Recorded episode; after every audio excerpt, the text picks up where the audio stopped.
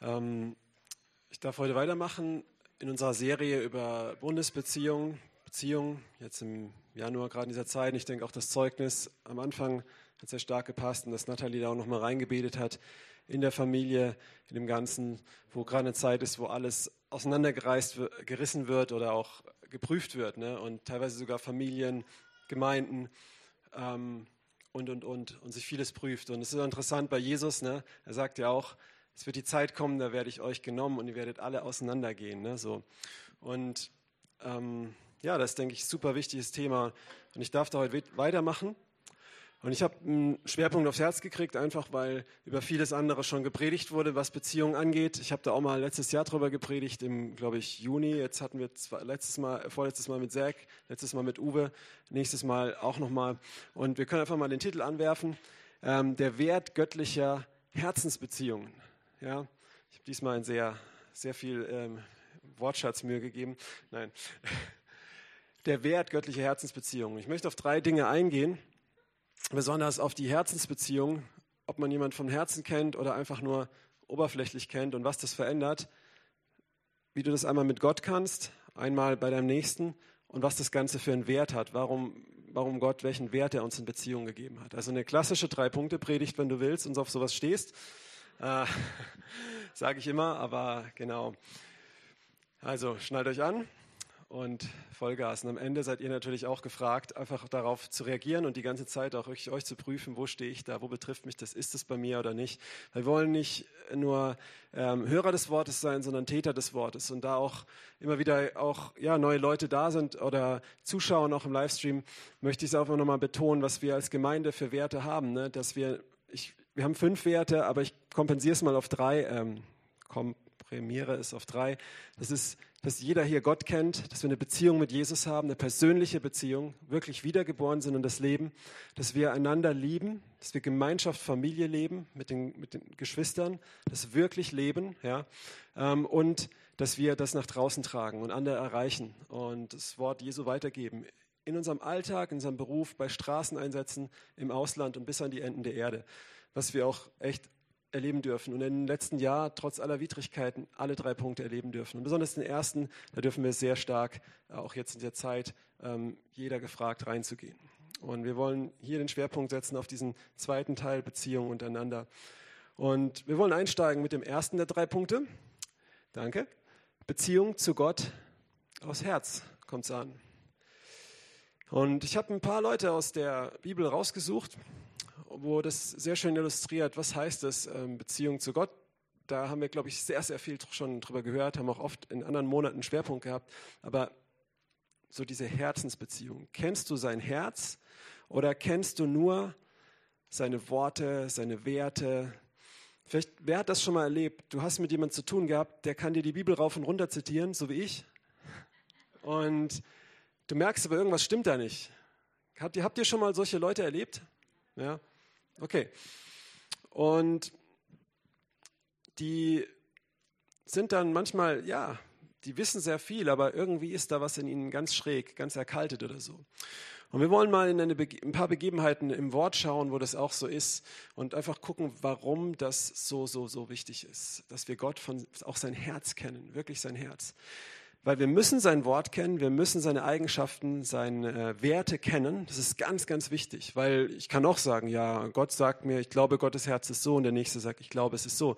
Aber wenn du seine Eigenschaften alles kennst, wird sich darin sein Herz offenbaren. Aber du musst auch persönlich ihn zu dir sprechen lassen. Du musst ihn persönlich kennen. Du musst es erleben, dass du ihn auch reflektieren kannst. Wir wollen einfach mal ein paar Begebenheiten schauen, wo das nicht so ist. Und die erste Stelle ist im Buch Hiob, Hiob Kapitel 42, ziemlich am Ende. Und ich finde dieses Buch faszinierend. Ähm, ich weiß nicht, wann ich das letzte Mal richtig durchgelesen habe. Ich bin sogar ganz ehrlich, ich weiß nicht, ob ich es mal komplett, vielleicht nicht mal ein paar Kapitel übersprungen habe oder so. Aber oh, ja, ich will jetzt nicht über das Buch Hiob sprechen, aber ich würde gerne. Aber wir gehen, gucken aufs Ende. Ich muss trotzdem kurz zusammenfassen, um den Kontext zu geben oder möchte das. Im Buch Hiob, da sind, da, da ist dieser Hiob, der gerecht war. Der hat Gott irgendwo gekannt. Er hat viel über Gott gewusst und er hat alles richtig gemacht. Und in ihm drin, das ist meine Auslegung von dem Buch, ist eine ganz tiefe Angst gewesen. Er hat Gott nicht wirklich gekannt, nur nach außen. Okay? Er wusste alles über Gott, aber in ihm war eine ganz tiefe Angst. Er war sehr gesegnet, er hatte tolle Kinder und sein Herz hing daran, nicht an Gott. Das war, würde ich auch sagen, seine Sünde. Aber sonst hat er alles richtig gemacht, aus einem Grund, um das alles zu schützen. Seine Kinder haben gefeiert und er hat geopfert, dass wenn sie vielleicht was Schlechtes gesagt haben, dass sie schon versichert sind, dass ihnen nichts passiert. Das ist ein guter Vater, wow. Ja. Also nicht falsch, aber, aber da war so eine Art Schwachstelle, die er nicht gesehen hat, die ihm gar nicht bewusst war. Und Gott lässt es zu, das ist richtig krass, dass Satan Hiob fordert und prüfen darf. Nicht um Gott zu zeigen, was los ist, weil Gott weiß es ja schon, Gott lässt es zu, weil er Hiob liebt, wie er ist, aber er liebt ihn so sehr, dass er ihn nicht so lässt, wie er ist. Und deswegen wird Hiob geprüft und er geht durch diese ganze Leidensgeschichte. Er hält erstmal an Gott fest, aber er ist auch ehrlich mit Gott, er klagt ehrlich zu Gott und da baut sich eine Herzensbeziehung auf. Eine wirkliche Beziehung, wo er Gott kennenlernt. Und am Ende vom Buch Hiob, ich möchte nicht über das ganze Buch sprechen, obwohl ich es gerne würde, aber am Ende sagt Hiob dieses Statement, das eigentlich sehr, sehr viel erklärt. Und meiner Meinung nach ist es der Wendepunkt im Buch Hiob. Ähm, und auch die Kapitel davor, es ist sagenhaft. Ich empfehle es euch immer wieder zu lesen, wo, wo, wo die Furcht des Herrn kommt. Und das ist was, was wir brauchen, die Furcht des Herrn. Ähm, und das ist nicht eine Angst vor Gott, da, dadurch lernst du ihn wirklich zu lieben, ihn wirklich zu erkennen und Wege des Lebens zu wandeln. Und die Furcht des Herrn kommt auf Hiob, als Gott zu ihm spricht und sagt, hey, was weißt du überhaupt? Und dann nach dieser Offenbarung, wo Hiob erkennt, ich bin ein kleines Würstchen und ich dachte, ich kenne dich, Gott, und ich kann dich berechnen und kalkulieren und harmlos machen und ähm, als meinen Schoßhund zu äh, halten mit meiner ganzen Regelbefolgung, dass du mich beschützt. Ich habe gar nichts geblickt, Mann. Boah, ich tue Buße in Staub und Asche. Und dann sagt Hiob was sehr krasses. Vom Hörensagen hatte ich von dir gehört oder dich gekannt, heißt es manchmal auch. Aber nun sehe ich dich mit meinen Augen. Darum widerrufe ich und will im Staube und in der Asche Buße tun. Und es ist sehr interessant. Gott stellt ihn an diesem Punkt wieder her. Wow. Und wenn du durch eine Krise gehst gerade, hat jetzt nichts mit meinem Thema zu tun, ähm, dann bete nicht, dass Gott einfach schnell dich da rausholt, sondern bete, dass Gott mit dir so lange da durchgeht, bis du an diesen Punkt kommst. Vielleicht geht's, hat die Krise auch mit, mit anderen Umständen und Dingen zu tun, ähm, wo auch sich ändern müssen. Aber bitte Gott, dass er so lange mit dir durchgeht, bis er dich vollendet hat darin. Und diese Erkenntnis hat Hiobs Gefangenschaft gewendet und seine ganzen Umstände. Das ist sehr krass. Und so gerne ich noch weiter über Hiob reden würde, geht es weiter mit seinen Freunden. Und die laufen weg, weil die sind nämlich zu Hiob gekommen in dem ganzen Buch, habe ich vergessen zu sagen. Und die sagen ihm die ganze Zeit Sachen, die stimmen, die stehen da drin. Das ist Gottes Wort und es ist wahr, was da steht. Manche Bibelausleger sagen, du brauchst das Buch Hiob nicht lesen, weil es, am Ende heißt es ja, es ist eh falsch, was sie gesagt haben. Okay? Aber was, sie, was die Freunde von Hiob über Gott sagen, sie gehen hin, um Hiob zu trösten. Und nach einer Weile merken sie, er möchte keine Schuld bekennen und dann fangen sie an, ihn, bei ihm Schuld zu suchen. Und sie erklären, dass Gott den Schuldigen straft und den Gerechten nicht straft. Also muss Hiob Schuld haben. Und was sie da sagen, ist faktisch nicht falsch, aber sie kennen nicht Gottes Herz. Und deswegen sagt am Ende Gott, es war böse und falsch, was er gesagt hat. Und da sagt er in Hiob 42, Vers 7, als nun der Herr diese Rede an Hiob vollendet hatte, sprach der Herr zu Eliphas, um, dem Themaniter, mein Zorn ist entbrannt über dich und deine beiden Freunde, denn ihr habt nicht recht von mir geredet, so wie mein Knecht Hiob. Und das ist krass, Hiob wusste am Anfang genauso viel wie die. Die waren wahrscheinlich alle gleich schlau. Hiob ist voll ins Loch gefallen und da fängt er an, mit Gott zu hadern und er wird ehrlich und er lernt auf diesem Weg auch Gottes Herz kennen. Und er ist nicht nur ein religiöser ähm, Korinthen, K. Punkt, Punkt, Punkt, sondern der auch wirklich ein gutes Herz hatte, sondern er ist er wird zu jemand, der ein Freund Gottes wird, der ihn kennt. Und da kommen wir später drauf, was, was Gott mit Freundschaft verbindet. Das sehen wir später in ein paar anderen Versen. Wo, und halt, ich nehme mal was voraus, das heißt, wirklich alles zu offenbaren, nicht nur die guten Seiten. Und ähm, und da lernt er Gott kennen. Und deswegen ist das, was Hiob redet über Gott, obwohl es sogar Anklage ist, wo du denkst, hey, wie kannst du sowas zu Gott sagen? Und er in Staub und Asche Buße tut, sagt Gott, das ist richtig. Und was die über mich gesagt haben, obwohl es faktisch richtig ist, dass Gott gerecht ist und so, ist, ist, ist, ähm, ist nicht richtig. Ja? Versteht ihr das? Und das ist der Unterschied, wenn du Gott von Herzen kennst. Und du hast trotzdem die Furcht des Herrn und du kennst sein Wort und du radierst es nicht weg oder sowas, aber du verstehst diesen Kontext. Ja? Und, und das ist so, so wichtig wo Hiob wirklich auch Gottes Herz darin kennengelernt hat. Und da war auch seine Treue, auch seine Tugend, die war wichtig auch, zu festzuhalten und Gott nicht zu verfluchen. Ähm, und seiner Frau zu sagen, dann geh halt weg von mir, aber ich werde Gott nicht verfluchen, du dummes Weib. Ja? so, wirklich die, diese, diese, diese, das war auch wichtig, ne? aber in dem Ganzen ist er vollkommen geworden. Weil vorher hieß es, er war vollkommen nach außen, und jetzt war es. Und das Krasse ist, dann konnte Satan ihn auch nicht mehr angreifen. Und Gott wendet es seine Gefangenschaft. Das ist krass, ne? Okay, zweites, kennen wir alle, dürfen wir einfach mal weitermachen. Das steht im Lukas-Evangelium, weil manche brauchen das auch immer im Neuen Testament, um es zu glauben, aber die Bibel widerspricht sich nicht. Ähm, und Lukas 9, Vers 54, wir kennen alle die Begebenheit, wo die Jünger Jesus vorausgehen zum Predigen und sie werden in einem Dorf der Samariter abgelehnt. Hm. Ja, du wirst abgelehnt, weil du Jesus nachfolgst. Vielleicht hast du dich auch sonst noch blöd verhalten, aber du schiebst es darauf. Vielleicht ist es wirklich, weil du Jesus nachfolgst. Vielleicht auch einfach nur, weil du du bist. Aber die Jünger wurden auch abgelehnt. Und sogar Jesus wurde abgelehnt. Ja. Und wir meinen oft, dass wir dann für Jesus ja, so, so, so kämpfen und eifern. Und Gott sagt mal, als Samuel traurig ist, dass sie Gott als König ablehnen, der Prophet, ne, sagt, sagt Gott zu ihm, hey, warum bist du denn so traurig? Sie haben doch nicht dich abgelehnt, sie haben mich abgelehnt. So in etwa, meinen Worten. Ne? Aber hier in Lukas, die Jünger sind ja abgelehnt worden. Eine Runde Mitleid. Okay. Okay. Und als aber die Jünger Jakobus und Johannes sahen, sprachen sie, Herr, willst du, so wollen wir sagen, dass Feuer vom Himmel herabfalle und sie verzehre, wie auch Elia getan hat. Ne? Er aber, er aber wandte sich ihnen zu und bedrohte sie und sprach, wisst ihr nicht, welches Geistes Kinder ihr seid? Denn des Menschen Sohn ist nicht gekommen, der Menschenseelen zu verderben, sondern zu erretten. Ja, wie oft redest du leichtfertig über Menschen, die irgendwie das Evangelium und Jesus abgelehnt, ja, die kommen eh in die Hölle oder sowas. Ne? Es ist, du sagst Amen, ja, aber es ist die Wahrheit. Und das sollte uns zum einen zum Nachdenken bringen. Aber dass du das leichtfertig sagst, bist du dann wie Hiob oder wie seine Freunde? Ist es Gottes Herz? Haha, die kommen eh in die Hölle. ja, du hast es, glaube ich, noch nicht ganz verstanden. Das sollte uns eigentlich unser Herz zerbrechen lassen. Jesus sein Herz ist zerbrochen über die Menschen, die in die Hölle gehen. Ja? Und er hat alles getan, dass er sogar am Kreuz für sie stirbt und ihnen vergibt, um sie zu retten. Was nicht heißt, dass Menschen nicht in die Hölle kommen, das ist ein Fakt. Und dass wir eine Verantwortung haben, dass er die rettende Botschaft ist und dass wer ihn ablehnt, dem geschieht Schlimmeres wie Feuer vom Himmel. Der fällt ins Feuer. Das stimmt. Aber das ist nicht was, wo wir wie Jona uns eine Hütte bauen und ähm, froh sind, dass Gott eine Staude wachsen lässt und da dann chillen und mal gucken, wie jetzt die Apokalypse kommt. Versteht ihr, was ich meine? Dann kennst du Gott nicht von Herzen.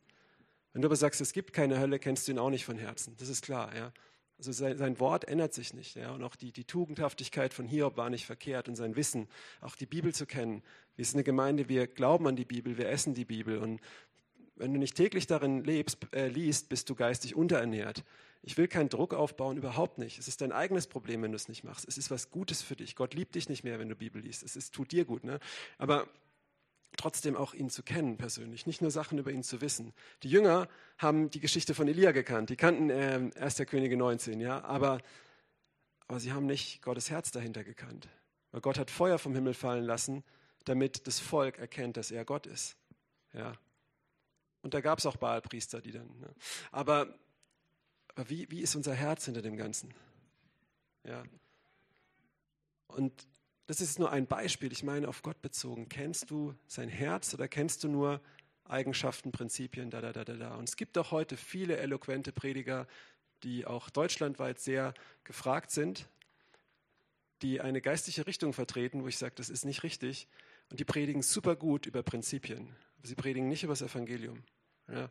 Und das findest du auch weltweit. Ne? Also Leute, die über, über Ehe, über das, über das, über das, über das, aber wie ist was sagen sie über Jesus? Wer ist Jesus? Was ist der Weg der, der Errettung? Ja, ist es wirklich das? Sprechen sie darüber? Weil über, über Finanzen, Familie, das, das können auch Leute aus der Welt sprechen oder andere. Ne? Ja. Und ey, jetzt wollen wir darauf kommen, was, was es heißt, wie du Gott von Herzen kennenlernst. Was ist der Schlüssel dahin? Und lass uns mal gucken ähm, in zwei Stellen, die echt faszinierend sind. Machst du bitte die nächste Folie? In Genesis 18, Vers 17 und 18, ich glaube, ich habe hier nur 17, da heißt es, da sprach der Herr, sollte ich Abraham verbergen, was ich tun will. In Jakobus 2 und in Jesaja 4, 40, glaube ich, äh, ja, irgendwo in Jesaja wird Abraham als Gottes Freund bezeichnet. Ja. Und in Jakobus zitiert das und er sagt, deswegen wurde Abraham auch Freund Gottes genannt. Und Freundschaft bei Gott, die Beziehung zu Gott, drückt sich darin aus, dass du ihn wirklich alles an ihm kennst. Alle Fakten, aber auch sein Herz dahinter. Okay? Den Kontext, die Farbe, die Auflösung und alles. Und, und das ist die Stelle, wo, wo, wo Gott, es ist faszinierend, wenn dich jemand fragt, wo ist die Dreieinigkeit im Alten Testament? Das ist ein interessanter Hinweis, ja. Da heißt es im ersten Vers, und Gott begegnete Abraham und er, er saß vor seinem Zelt, er schaute auf und da standen drei Männer. Interessant. Ähm, ja. Und, und die essen mit ihm, sie sagen, er wird ein Kind kriegen und sie gehen weiter. Und dann möchte Gott gerade losgehen und sagt so im Selbstgespräch, sollte ich Abraham verbergen, was ich tun will? Er möchte Sodom und Gomorra gucken, wie schlimm die sind, ob sie wirklich so schlimm sind. Und nicht, weil Gott das nicht weiß, sondern einfach nochmal ihnen zum Zeugnis und auch um Abraham zu prüfen und ihm nochmal wie eine Chance zu geben. Aber was machen sie? Sie wollen die Engel vergewaltigen, die kommen. Ja, so sind die drauf, um einfach nochmal die Bestätigung zu haben. Weil Gottes Herz ist nicht die zu zerstören. Er möchte nochmal retten. Aber am Ende wird er kommen als Richter. Ja, und deswegen müssen wir sein Reich predigen. Deswegen müssen wir predigen, komm, kehrt um, das Reich Gottes ist nah, denn sein Reich wird kommen. Und wenn sein Reich kommt, dann ähm, wird alles, was dagegen geht, vernichtet werden. Aber er tut alles dafür, dass Menschen Buße tun können, dass sie errettet werden, dass sie zu ihm kommen, in eine lebendige Beziehung. Und wenn du hier sitzt und das nicht hast, dann, dann tu das. Das ist sein Herz. Sein Herz blutet für dich. Er will nicht, dass du verloren, alleine, mit deinem ganzen Wissen in die Hölle gehst, stirbst und einfach weg bist. Du bist nicht weg. Es wird, ja, Gott, Gott hat einen guten Plan für dich. Aber es, er wartet auf deine Entscheidung. Er hat alles dafür getan.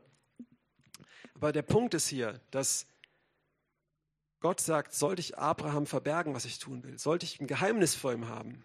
Abraham ist sein Freund. Nein, ich will ihm alles sagen. Und so offenbart Gott Abraham, dass er nach Sodom geht und es einäschern möchte oder erstmal gucken möchte, ob es wirklich ihm nochmal eine Chance gibt. Und Abraham, wir kennen die Geschichte, er handelt mit Gott rund, wenn 50 da sind, würdest du sie dann vernichten? Gott sagt nein. Und er handelt runter bis auf fünf. Und, ähm, und Gott sagt okay. Und am Ende rettet er sogar noch Lot und seine Frau wird zur Salzsäule und so weiter. Aber der Punkt ist, Gott definiert Freundschaft, so sehe ich das hier in dieser Stelle, und wir sehen gleich noch eine andere Stelle, wo wir das im Neuen Testament auch sehen, dass, dass er sein ganzes Herz uns offenbart und uns alles sagt und zeigt, dass man wirklich alles kennenlernt, alles sucht und auch sein Herz. Und hier offenbart Gott auch sein Herz dem Abraham, weil er lässt sich auch runterhandeln. Er sagt, hey, ich möchte mit dir Partnerschaft leben, mit dir einen Bund leben, indem du auch mir Sachen sagst. Ich bin Gott, ich brauche deine Meinung nicht, aber ich möchte mich mit dir einlassen. So viel von seinem Herzen offenbart Gott hier. Und nicht nur, ich will Sodom zerstören, ja, sondern, ähm, und wenn wir den nächsten Vers angucken, Johannes 15, Vers 15, sehen wir dasselbe im Neuen Testament, wo Gott durch Jesus spricht. Und da sagt Jesus, ich nenne euch nicht mehr Knechte, denn ein Knecht weiß nicht, was sein Herr tut. Euch aber habe ich Freunde genannt, weil ich alles, was ich von meinem Vater gehört habe, euch kundgetan habe. Und wisst ihr, Gott hat einen Bund mit uns geschlossen. Und nebenbei, wenn du verheiratet bist, hast du nicht einen Bund mit deinem Partner geschlossen, sondern mit Gott. Wenn du den brichst, brichst du einen Bund mit Gott. Das heißt, das heißt Bund, Bundesbeziehung, nur um das mal reinzubringen. Und Gott hat einen Bund mit uns geschlossen. Er hat einen Bund, Zack hat darüber gesprochen, viele Bünde im, im Alten Testament äh, geschlossen und auch einen Bund mit Moses auf dem Berg, wo er der Treue war, der ihn, aber wir können ihn auch brechen, aber er war der Bundstifter. Und Jesus, er hat einen Bund geschlossen mit uns. Er kam auf uns zu. Er hat von sich aus alles getan. Und, und, und er möchte, dass wir auch alles in diesen Bund reingeben, ja, uns selbst. Und hier sehen wir dasselbe, dass Jesus nennt seine Jünger nicht mehr Knechte, obwohl sie selbst sich Knechte nennen. Wenn du die Briefe von den Aposteln liest, stellen sie sich vor mit Paulus, Petrus, Jakobus, Knecht Jesu Christi, ja, Sklave Jesu Christi. Sie haben nicht dadurch verloren, was die Furcht des Herrn ist, dass sie ihm dienen, aber sie machen das trotzdem als, als Freunde, als Söhne. Ja. Versteht ihr das? Sie sind Diener und gleichzeitig Söhne. Sie kennen sein Herz, sie kennen aber auch seine Prinzipien. Und das offenbart Jesus hier. Ich sage, ich nenne euch nicht mehr Knechte, nicht mehr Diener, sondern ich nenne euch Freunde. Weil ich euch alles gesagt habe, was ich von meinem Vater gehört habe, keine Geheimnisse für euch habe, mit allem zu euch kommen. Und Hiob hat am Anfang immer das Gute so Gott gesagt und die Prinzipien. Und irgendwann hat ihm sein ganzes Herz offenbart. Er hat auch mal geklagt vor Gott. Und es kann auch ein Schritt sein dahin, Gott besser kennenzulernen. Weil als ich viel geklagt habe in meinem Leben, wo ich durch Leid bin, ähm, wo ich getrauert habe, wo ich traumatisiert war, Depressionen hatte und, und, und, mein Herz ausgeschüttet habe vor Gott. Das Krasse war, es kamen Antworten und da habe ich Gott besser kennengelernt. Er hat auf meine Klage geantwortet. Er hat mich nicht verurteilt. Und dann habe ich auch über vieles Buße getan und ich wurde geheilt. Und das ist, was Gott möchte. Er möchte, dass wir ihn von Herzen kennen, weil das ist, was zählt. Weil wenn du Gott von Herzen kennst, dann wirst du auch die, durch die ganze Bibel lesen, auch durch schreckliche Kapitel und wissen, er ist gut. Und darum geht es mir heute. Wenn du Gott von Herzen kennst, dann wirst du dich, egal welche Zeit, egal wie schlimm oder wie gut du diese Zeit jetzt gerade findest, ähm, weil anderen Leuten auf der Welt geht es schon noch seit Jahren viel schlimmer. Aber egal, wo du durchgehst, ist völlig egal. Du wirst, wirst wissen, Gott ist gut. Du wirst keinen Anstoß an ihm nehmen. Ja, gesegnet ist der, keinen Anstoß an mir nimmt. Und, und das ist so wichtig. Aber kennst du halt nur, weißt du nur was über ihn oder kennst du sein Herz? Ja, und das ist eine Herzensbeziehung. Aufs Herz kommt es an. Und trotzdem ist auch das andere wichtig. Aber dieser Aspekt, ja. Und da frag dich einfach mal selber, wo stehst du da? Kurze Pause. Nächste Folie. Wir haben am Ende nochmal Zeit, wo wir da reingehen können. Und du darfst einfach mal den, den nächsten Punkt machen. Der zweite Punkt. Ähm, Beziehung zum Nächsten. Was ist sein Herz? Wir haben gerade, ich kann euch trösten, der Punkt wird ein bisschen kürzer gehen, aber ich glaube, es ist doch gut, ja, das Wort Gottes zu hören. Aber einfach, dass wir nicht denken, wow, wie soll ich mir das alles merken? Wir haben gerade die Frage gehabt, was ist eine Herzensbeziehung? Warum ist es wichtig, Gott von Herzen zu kennen und nicht nur vom, vom Hörensagen?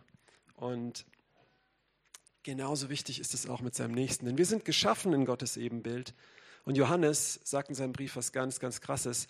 Er sagt, wenn du deinen, wie kannst du sagen, du liebst Gott, wenn du deinen Nachbarn oder deinen Nächsten nicht liebst oder hast, den du doch siehst und Gott siehst du gar nicht, dann bist du doch ein Lügner, oder?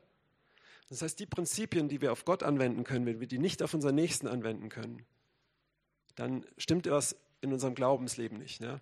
Wenn wir Gottes Vergebung voll annehmen können für uns, aber wir sind nicht bereit, unserem Nächsten zu vergeben, dessen Schuld viel geringer ist wie unsere Schuld vor Gott, dann stimmt was in unserem Glaubensleben nicht. Ne?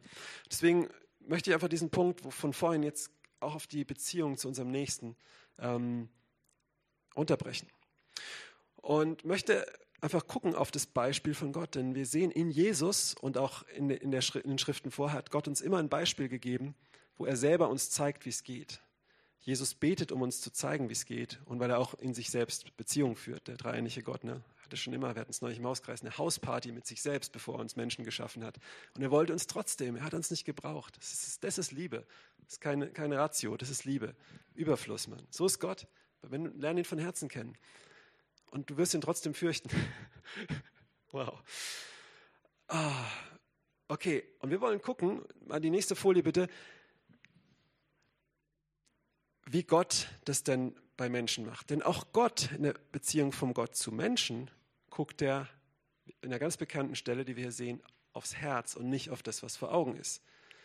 1 Samuel 16, bei der Salbung Davids, da heißt es, aber der Herr sprach zu Samuel, schaue nicht auf sein Aussehen, noch auf die Höhe seines Wuchses, denn ich habe ihn verworfen. Damit meint er den großen Bruder von David. Denn Gott sieht nicht auf das, worauf der Mensch sieht.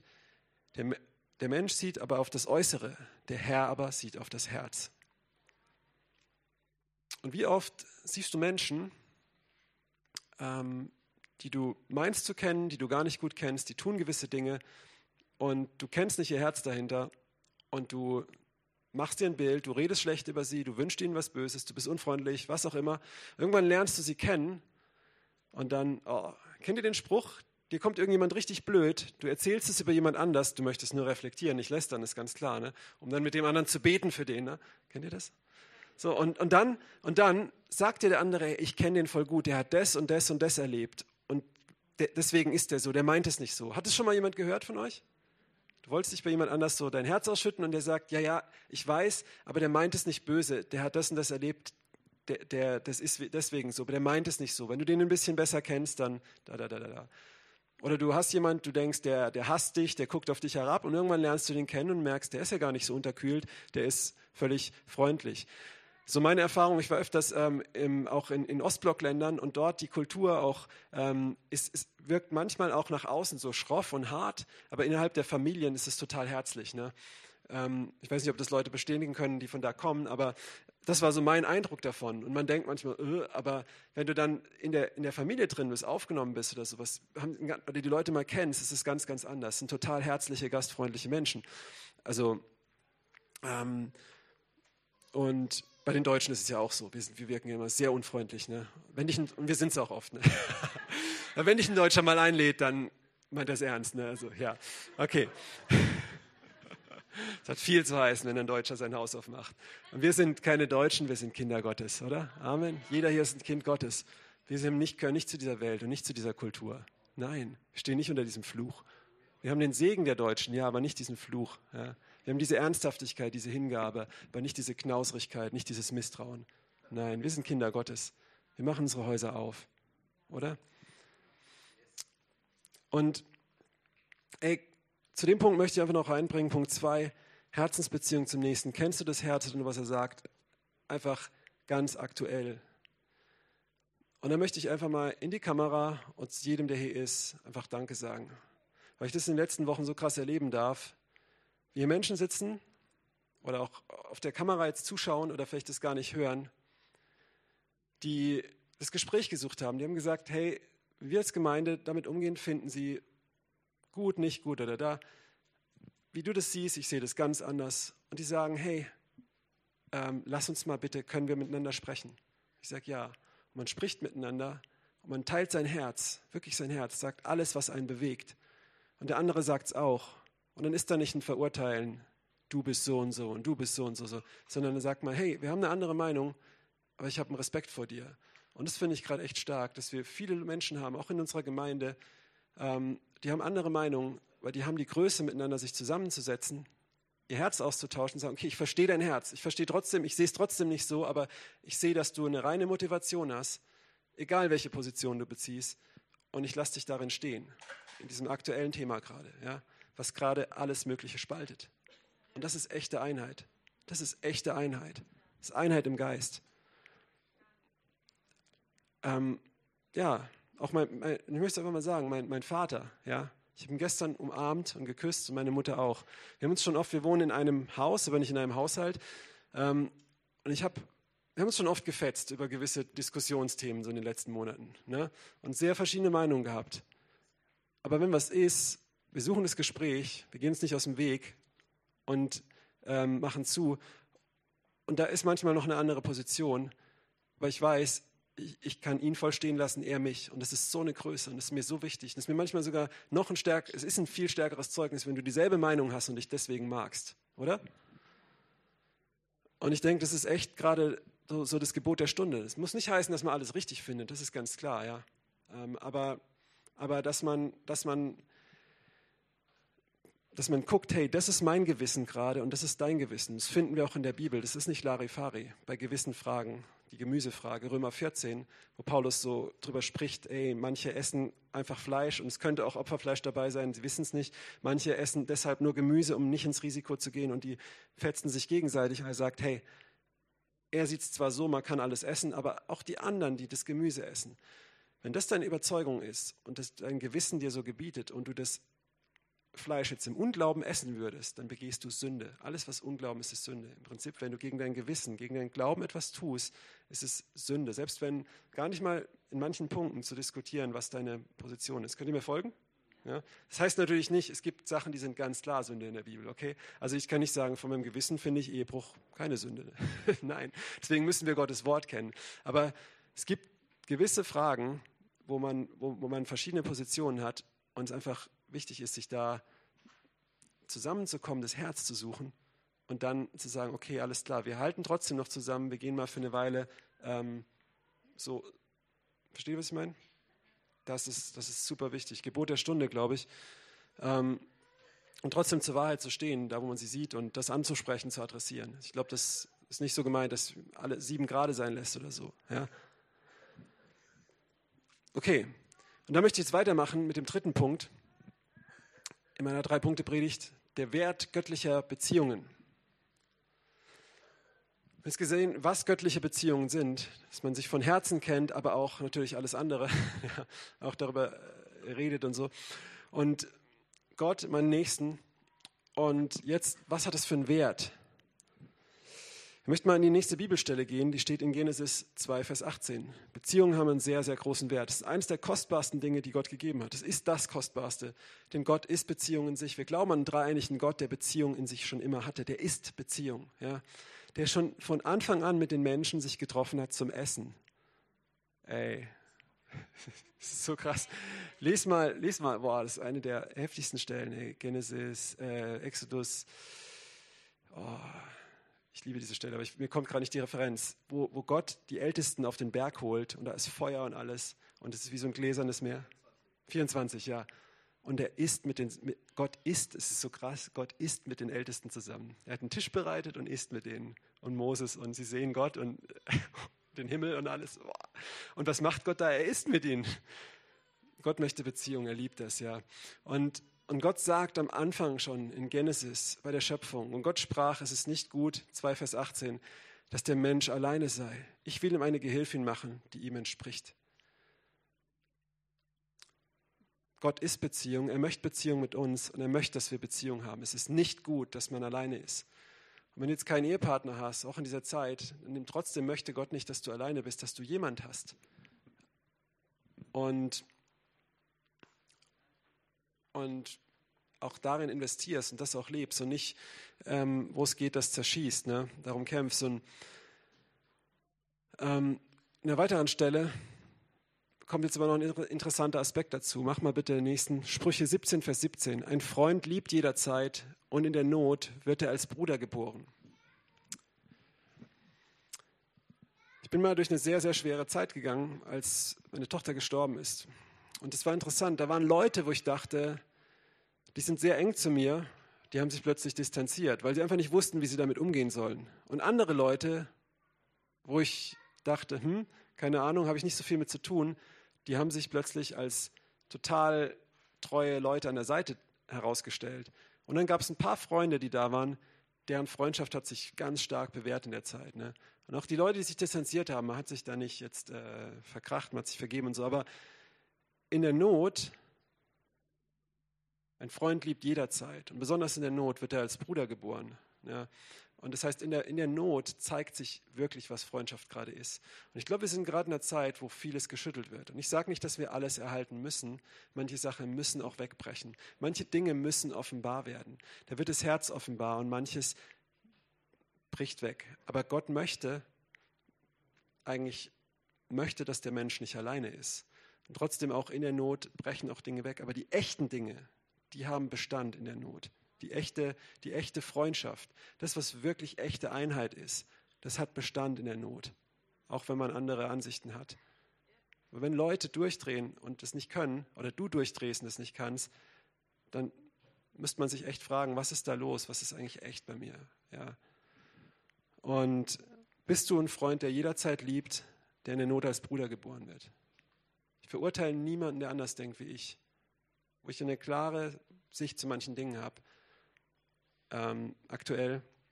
Und ich erwarte, dass echte Freunde das auch bei mir nicht tun. Ja. Wenn sie auch sagen, was sie, was sie blöd finden. Ja. Und, und ich denke, da, da sollten wir lernen, hinzukommen. In jeder Situation.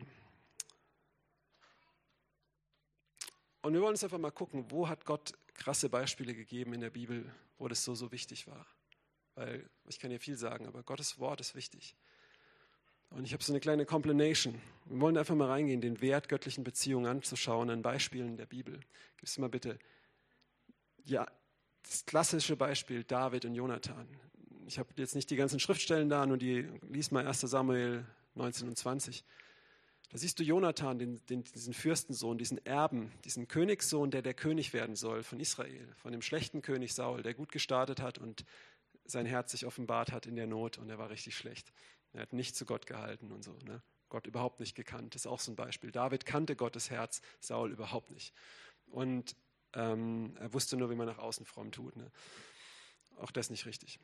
Und da ist sein Sohn, der Erbe werden soll. Und er sieht diesen David. Und er weiß, dass Gott diesen David zum König gemacht hat.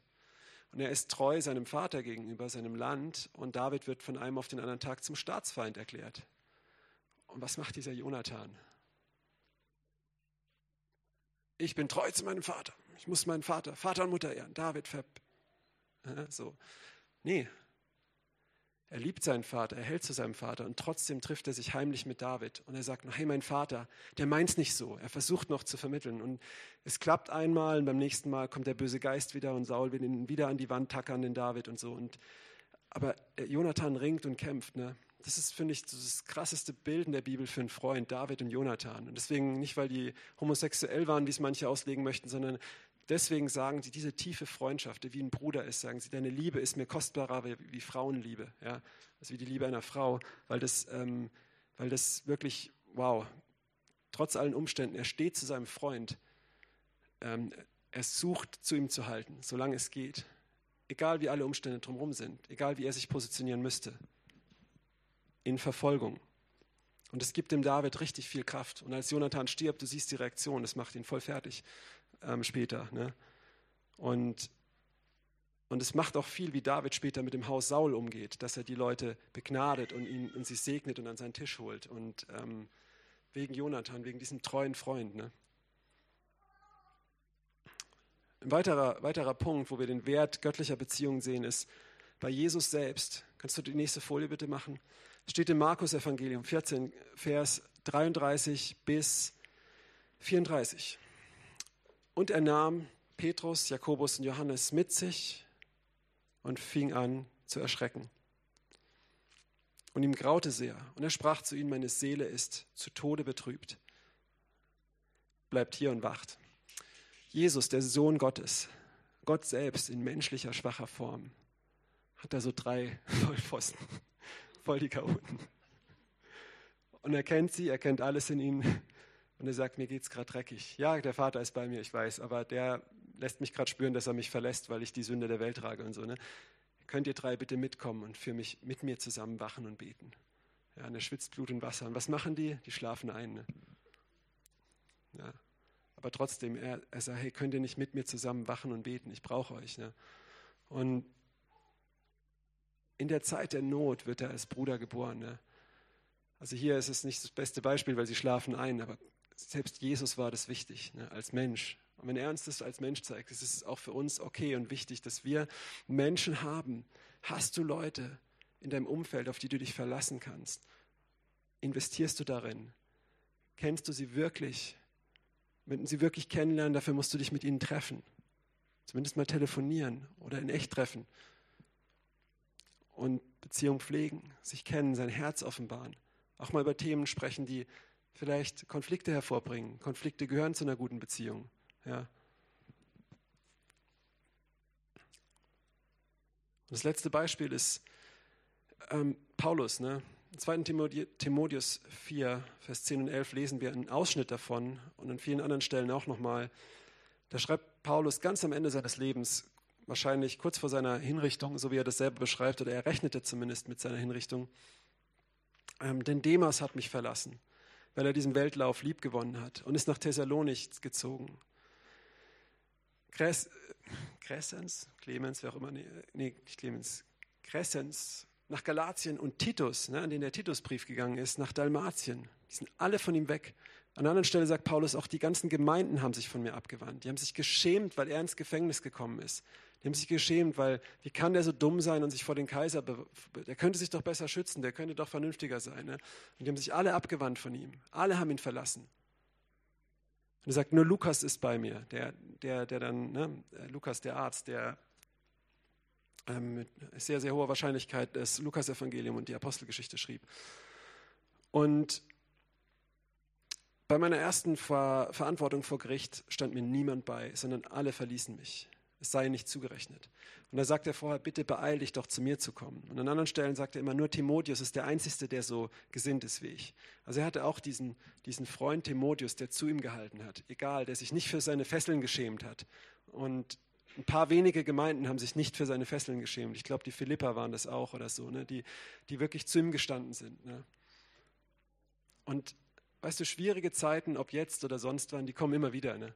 Die werden auch wieder kommen. Die werden vielleicht schlimmer und das, aber mit Gott muss dir alles zum Besten dienen. Aber weißt du, was gut ist? Jetzt haben wir gerade wieder diese ganzen ähm, Januar-Orkanstürme. Die ganzen morschen Äste, die dir sonst vielleicht, wenn du drunter spielst, auf den Kopf fallen würden oder deinen Kindern, die fliegen jetzt im Sturm runter. Ja? Und die Äste, die halten, die werden fester, glaube ich mal. ich glaube schon, dass es die Wurzeln vom Baum tiefer macht. Ich habe es nicht recherchiert. Ne? Aber, ähm, die Wurzeln schon. Ja? Und ähm, es schüttelt Dinge ab ja? oder auch noch gewisse Blätter, die nicht abgefallen sind. So. Und jetzt in dieser Zeit, ey, ist so wichtig, das, das zu haben. Das zu haben. Wirklich Beziehungen zu haben. Das hat so einen Wert und Gott hat es gegeben und es ist wichtig. Und deswegen ist es auch einer unserer Werte in der Gemeinde, Familie zu sein. Und nicht ein Live irgendwie nur, dass du deine Predigt abholst oder irgendwie das und jenes, so, so das alleine reicht nicht. Und du kannst auch Beziehungen übers Telefon haben. Das geht auch alles. Ne? Du kannst sie aber auch in echt haben. Aber hab Beziehung, ist Beziehung da. Und das ist gewachsen in diesem Jahr. Ich habe Anfang beim ersten Lockdown gucke ich auf die Gemeindeliste und gedacht, oh krass, der und der und der sind alle. Ich habe versucht und wir haben versucht, die Leute alle anzurufen. Wie geht's euch? Alles klar und so. Und jetzt, jetzt gucke ich auf die Gemeindeliste und denke so, wow, der ist versorgt, der ist versorgt. Die kümmern sich alle umeinander. Stark. Und ich weiß von vielen Bescheid. Und trotzdem rufe ich an. ähm, das brauchen wir noch, noch mehr. Wir brauchen das wirklich. Diese Zeiten sind gut, die sind wichtig, weil sich zeigt, was wegfällt, was fake ist.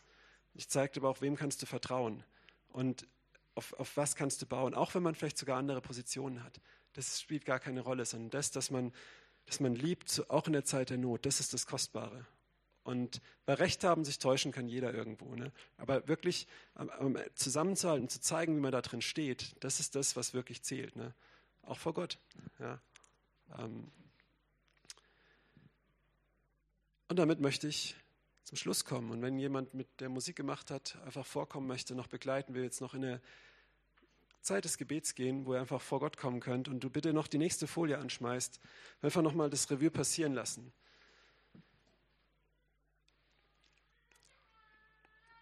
Der Wert göttlicher Herzensbeziehung. Wir haben es gesehen bei Hiob, der viel wusste, in Gott kennengelernt hat, sein Herz kennengelernt hat. Bei Abraham, dem Gott sein Herz offenbart hat. Kennst du Gott? Kennst du ihn von Herzen in dieser Zeit? Oder wird bei dir gerade theologischer, theologisch morsche Äste durch den Wind runtergerissen? Oder kennst du Gott? Ja. Kennst du sein Herz und auch sein Wort? Ne? Aber hier auch sein Herz. David, Paulus, Jesus und du, jetzt und hier. Wie sieht es mit dir aus, mit deinem Nächsten? Kennst du die von Herzen? Hast du diese Herzensbeziehungen, die auch in der Not tragen? Hast du einen Jonathan an deiner Seite? Hast du einen Timotheus an deiner Seite? Und es ist nicht zu spät. Ja. Fang an, investieren. Es kostet dich was. Es kostet jemanden, zum von Herzen kennenzulernen. Es kostet erstmal Zeit. Es ist vielen schon zu viel. Ja. Und dann kostet es auch, sich zu öffnen, sich auch verletzlich zu machen. Vielleicht bist du auch hier und du hast das nicht bei Gott, weil du Angst hast, du kennst Gott, du weißt viel über Gott, aber du hast Angst, diesen Schritt auf ihn zuzugehen und ihm dein Herz zu öffnen. Ja, und dich voll auf sein Herz einzulassen. Das heißt Vertrauen, das heißt nicht Wissen. Dann entscheide ich jetzt auch. Ja, dann nimm diese Zeit, triff eine Entscheidung. Komm nachher auf mich zu, auf jemanden der Ältesten der Gemeinde oder jemand, der, der dir das Evangelium erklären kann, was hier viele können nochmal und dir zeigen kann, wie du kommen kannst. Kehr um, lass dich taufen. Ja, lass uns jetzt einfach in eine Zeit von Anbetung gehen. Ja, das stört nicht. Wir sind Familie. Familie, da ist auch, schreien nochmal Kinder. Das ist überhaupt kein Problem. kein Stress. Und einfach selber vor Gott gehen. Und wenn du merkst, hey, da ist eine Beziehung, die sollte ich investieren oder da, da ist was, wo, wo ich merke, boah, das, das kracht weg und ich denke, ich muss das halten. Vielleicht ist es auch gut, dass es wegkracht. Ja? Manche Sachen sind auch wichtig, dass die hochkommen und abbrechen, weil es Dinge offenbart, die dich kaputt machen, die nicht gut sind. Ja? Und geh einfach mal vor Gott. Ich werde am Ende einfach nochmal beten und ja triff eine Entscheidung.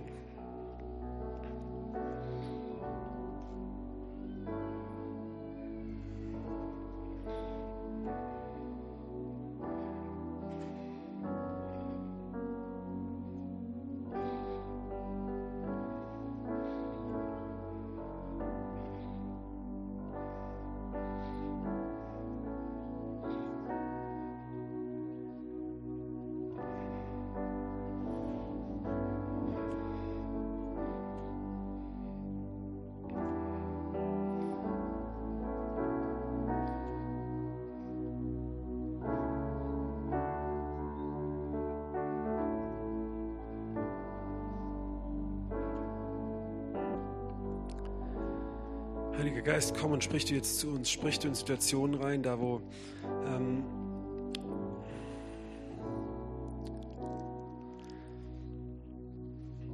Menschen hier gerade sitzen, die wie Hiob sind, die dich kennen vom Hörensagen, aber nicht dich gesehen haben, die gerade kämpfen mit ihrer Arbeitssituation, die gerade wirklich denken, warum trifft es mich, da, da, da, ich habe alles richtig gemacht und die, die wirklich diese Verbindung zu dir verloren haben.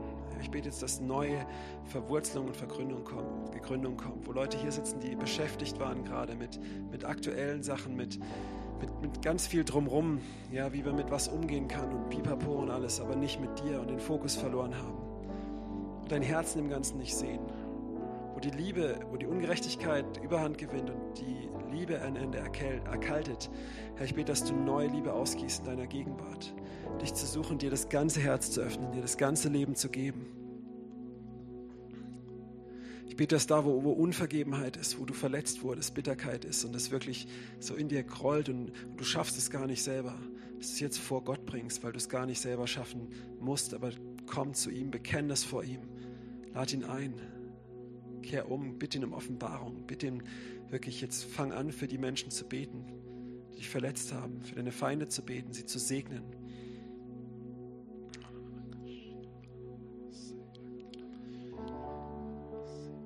wie das da, wo jetzt einfach auch ähm, ja, wie, wie so Ketten an dir hängen aus der Vergangenheit, wo du so verletzt, enttäuscht wurdest. Ich glaube, hier sitzt jemand auch einfach, wo ganz schwere Enttäuschung hat mit Beziehungen, wo das Thema jetzt viel getriggert hat. Und Gott möchte dich da rein, darin befreien. Und er möchte dir selber seine Beziehung, seine Liebe zeigen. Und du bist ja pflichtbewusst und er möchte dir aber, ähm, ich glaube, es ist eine weibliche Person, er möchte dir aber auch wirklich in der Beziehung begegnen, im Spaziergängen, in diesen Dingen, wo du ihm dein Herz ausschüttest und du auch anfängst von ihm zu hören dein Herz heilen. Und er wird dir immer mehr Leute in den Weg schicken, wo du gefordert wirst, dein Herz zu öffnen. Und er dir helfen wird und du wachsen wirst und frei wirst. Vater, das bete ich echt für, für jeden hier, Herr. Hilf uns auch zu unterscheiden, wo es, ähm, ja, wo es einfach auch wirklich dran ist, sich zurückzuziehen. Wo es dran ist, nochmal zu investieren, den Frieden zu suchen und diesem nachzujagen. Das Herz zu suchen des anderen oder auch sein Herz zu offenbaren. Und wo es auch dran ist, das nicht zu tun. Es gibt Unterscheidung, Herr. Bitte, dass wir in dieser Zeit auch, auch Leute, die uns Unrecht tun, gefühlt oder was auch immer, dass wir sie nicht aburteilen, sondern wirklich in dieser Zeit für sie beten, ähm, immer wieder anklopfen, siebenmal, siebzigmal vergeben und wirklich auch da bereit sind, äh, reinzugehen, Herr. Und nicht auf unseren Stolz gucken, uns nicht fangen lassen und trotzdem unbeirrt den Weg weitergehen, den du mit uns hast, Herr. Und nicht uns abbringen lassen davon. Ja,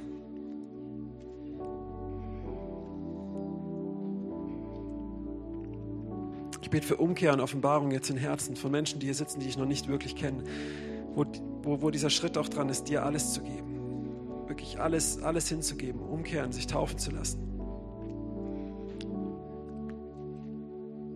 Wo du schon an Jesus glaubst und all die Dinge und du gehst in die Gemeinde seit vielen, vielen Jahren und du weißt, das mit der Taufe steht aus, aber irgendwie, ja, da ist auch noch das und das, das habe ich noch nicht ganz geklärt.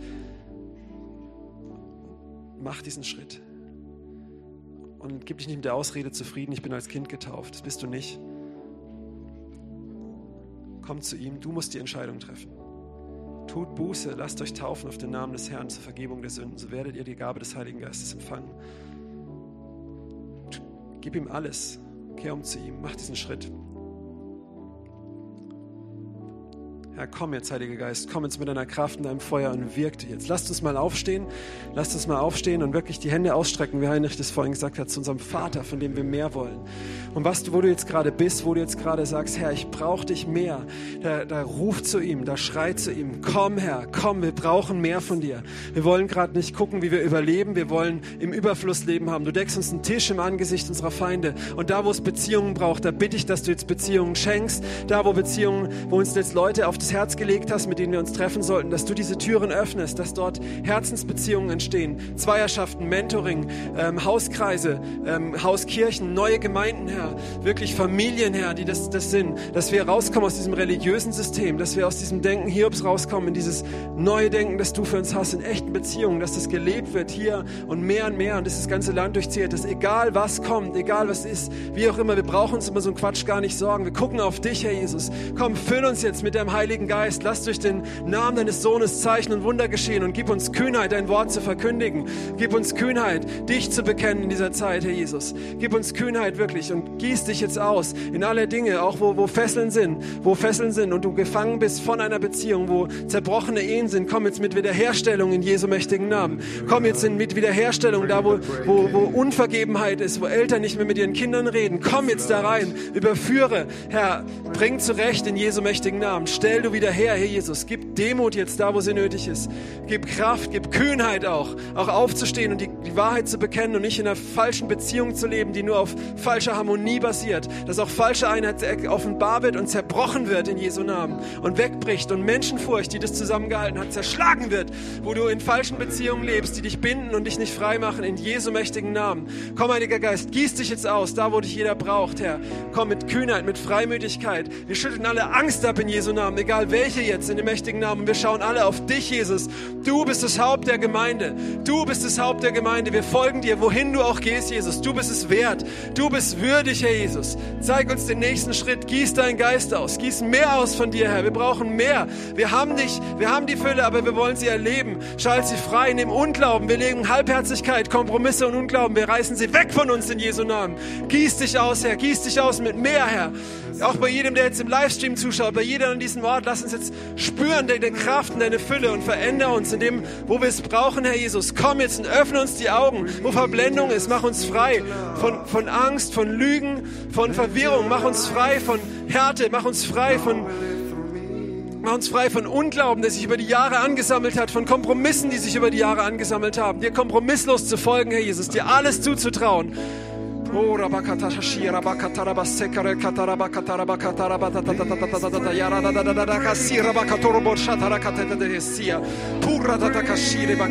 Der Herr sagt, er ist treu. Ich bin treu zu meinen Zusagen. Und was ich zu gesagt habe, das halte ich gewiss. Komm zu mir und fordere es ein und halt es fest. Ich bin der, der es ausführt, aber du halte fest, was ich dir gegeben habe.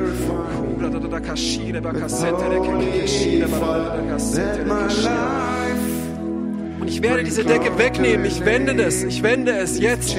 Und es, alles, was sich da oben drauf angesammelt hat, all der Regen, der auf dieser Decke, die über dir war, dass das nicht durchgebrochen ist, der sich angesammelt hat, diese Decke wird gewendet und das ganze Wasser wird wie ein Wasserfall auf dir ausgegossen. In Jesu Namen. Wir setzen es jetzt frei. Und alle Mächte, die Leute hier binden, der Verblendung, die müssen weichen in Jesu mächtigen Namen. Hoch und raus in dem mächtigen Namen Jesu Christi. Freiheit an diesem Ort durch die Gegenwart Gottes. Danke, Herr, dass du hier bist. Danke, dass du wirkst, auch jetzt bei jedem, der zuschaut. Egal, ob du das anhörst, Herr, wirk du jetzt. Komm mit deiner Kraft und deinem Feuer. Schlag du ein, Herr Jesus. Komm, setz frei. Heil du zerbrochene Herzen, zerbrochene Beziehungen, zerbrochene Familien, zerbrochene Ehen, zerbrochene Gemeinden in Jesu mächtigen Namen. Wir beten jetzt auch für diese Stadt und für dieses Land, wo Gemeinden zerbrechen, dass du sie wieder auf den richtigen Weg führst, dass du die Leute zusammenführst, dass der Leib Jesu aufsteht, dass der Leib Jesu aufwacht, dass der Leib Jesu von Lüge und Spaltung getrennt wird und wirklich in Einheit geht, in dem Ruf, den du ihm gegeben hast, dein Wort zu verkündigen, alle Zeit, Herr, in allen Orten, überall hinzugehen, Herr Jesus. Komm und gib wieder diese Vision für dein Leib in dieser Zeit und wieder auf den Fokus zu kommen, auf den Kurs zu kommen, Jesus, und nicht aufeinander zu gucken, sondern auf dich zu schauen, Herr Jesus, weil wir auf dich zu schauen, im Licht deines Angesichtes zu leuchten, Herr. Gieß deine Geister aus, dein Feuer, komm, Herr.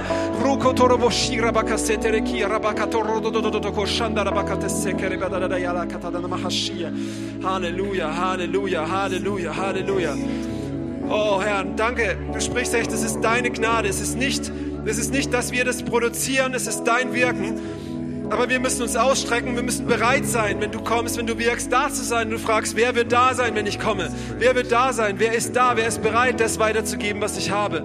Und dafür, und hier sind wir, Herr. Sende uns, sende uns, Herr. Hier sind wir, sende uns zu unserem Nächsten, zu dem, der dich nicht kennt, zu unserem Bruder in Not, zu dem, der alleine ist, zu dem, zu unseren Feinden, Herr. Sende uns, sende uns, Herr. Oh, Halleluja. Und der Herr wird nächste Woche auch bei vielen hier ähm, natürlich ist es klar bei so vielen Leuten, aber das ist, glaube ich, ganz spezifisch. Du wirst es merken, wie du öfters Leuten begegnen wirst, denen du eigentlich aus dem Weg gehst. Und er wird dir die Kraft geben, die Dinge anzusprechen, die unangenehm sind und die Beziehung zu bereinigen. Auch wenn es manchen Stellen ein Bruch heißt oder an manchen Stellen wirklich auch ins Klare zu kommen. Aber das wird passieren und denk nicht, oh nein, was passiert jetzt nach dem Gebet Schlechtes ist zum Guten, dass du konfrontiert wirst. Und er wird dir einen Tisch decken im Angesicht deiner Feinde, dir voll einschenken, dein Haupt mit Öl salben in Jesu mächtigen Namen, Herr. Halleluja, komm her mit mehr von dir, komm her mit mehr. Gieß aus deinem Geist der Prophetie, prophetische Worte füreinander, für Menschen jetzt, dass wir sie raushauen, wo wir sind, dass wir, auch wenn du nicht denkst, du bist ein Prophet, aber dass der Herr durch dich spricht. Du musst kein Prophet sein, aber wir sind sein Leib und dass er durch dich spricht, völlig ob du Prophet bist oder nicht.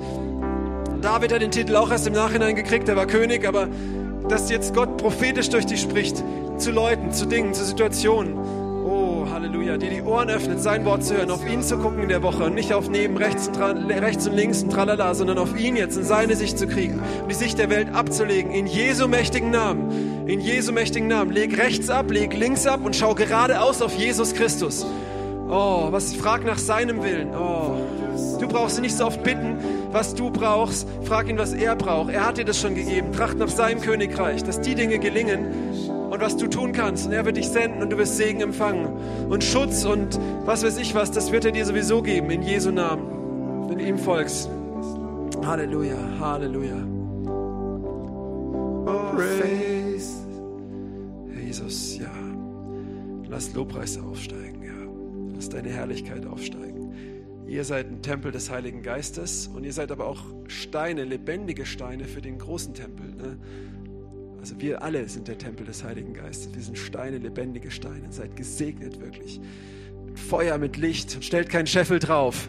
Rauszugehen jetzt, wirklich in diese Woche, in diesen Tag. Du bist mit Jesus, du bist ein Sieger. Egal, was du auf die Nase kriegst, es muss dir zum Besten dienen. Und Gott wird es wenden. Er wird es wenden. Glaubt es, halt es fest. Lass es dir zum Besten dienen. Bonhoeffer hat gesagt mal, er glaubt, Gott möchte in den schlimmsten, dunkelsten und bösen Dingen, er möchte die für uns zum Besten dienen lassen, aber er sucht Leute, die bereit sind, sich Dinge zum Besten dienen zu lassen. Sei einer von ihnen, sei gesegnet in Jesu Namen. Amen.